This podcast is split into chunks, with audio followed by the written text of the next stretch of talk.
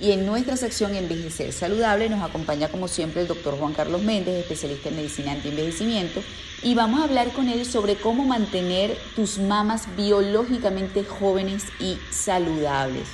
Muchísimas gracias Juan Carlos por acompañarnos vía telefónica como siempre.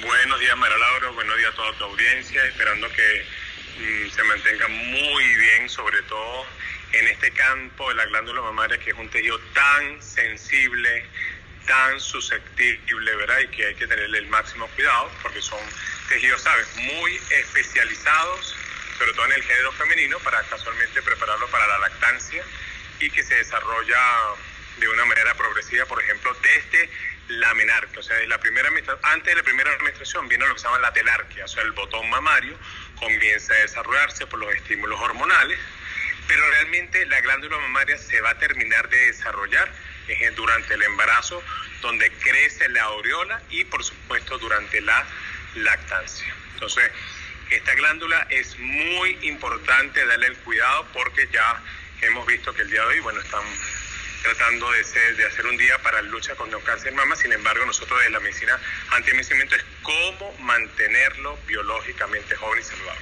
Ajá, ¿cómo hacemos eso, este doctor?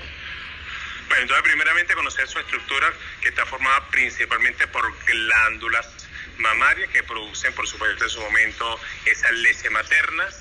Segundo, por grasa que le da la característica del volumen mamario, ¿verdad? Unos en más, otras en menos.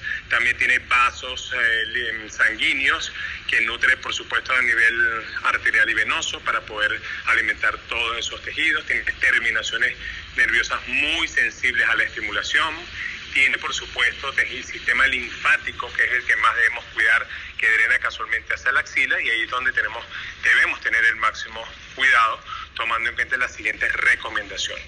Primero, evitar el uso de desodorante con antitranspirante, especialmente el hidróxido de aluminio, que bloquea el sistema linfático a nivel de la axila, creando entonces una congestión linfática, sobre todo durante la menstruación, que después se convierten en quiste, o sea, esos sistemas linfáticos se van formando como burbujitas, como pequeñas vejigas, y se llaman quistes mamarios. Luego ese quiste se va fibrosando, se llama la enfermedad fibroquística de la mama, luego se solidifica, se forma un nódulo y bueno, posteriormente si alguna célula maligna está tratando de salir de los ductos de cualquier órgano mamario, pues se queda ahí retenida y viene el problema del cáncer de mama. Entonces, hay que evitar eso utilizando las medidas que ya vamos a decir.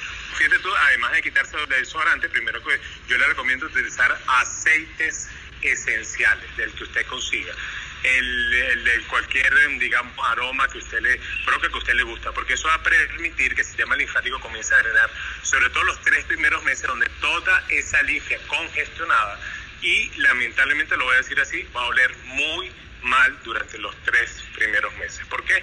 Porque todo eso es como el quiste sebáceo que está retenido y que comienza a descomponerse. Entonces los tres primeros meses hay que aguantar ese olor, ese digamos, esa sensación desagradable mientras drena el sistema linfático, ayudado, por ejemplo, con algunos nutracéuticos drenadores linfáticos como la vitamina E con selenio, como la echinacia, como el árnica tomada y aplicada localmente, haciendo drenaje linfático hacia la zona de la axila para que toda esa linfa y quistes comiencen a drenar y por supuesto ir este, a hacer todos los exámenes mamarios cada vez que se baña para ver si hay algún tipo de endurecimiento, inflamación, nódulos en la mama, en la mama y e ir a su especialista periódicamente para hacer sus chequeos anuales.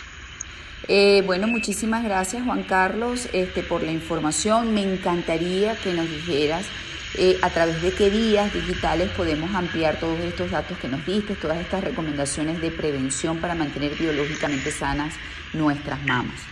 Bueno, casualmente a través de nuestras redes sociales, a través de arroba doctor a través de la página web, el Instagram, en Facebook, en YouTube, donde hoy casualmente vamos a tener un especial en el Insta Live Antivejez a las 7 de la noche, donde vamos a ampliar toda esta información para que por supuesto puedan conocer todos los detalles, cómo mantener esos eh, glándulas mamarias biológicamente jóvenes y saludables. Muchísimas gracias a nuestro invitado, el doctor Juan Carlos Méndez, especialista en medicina anti-envejecimiento. Estuvimos conversando con él sobre cómo mantener tus mamas biológicamente jóvenes y saludables.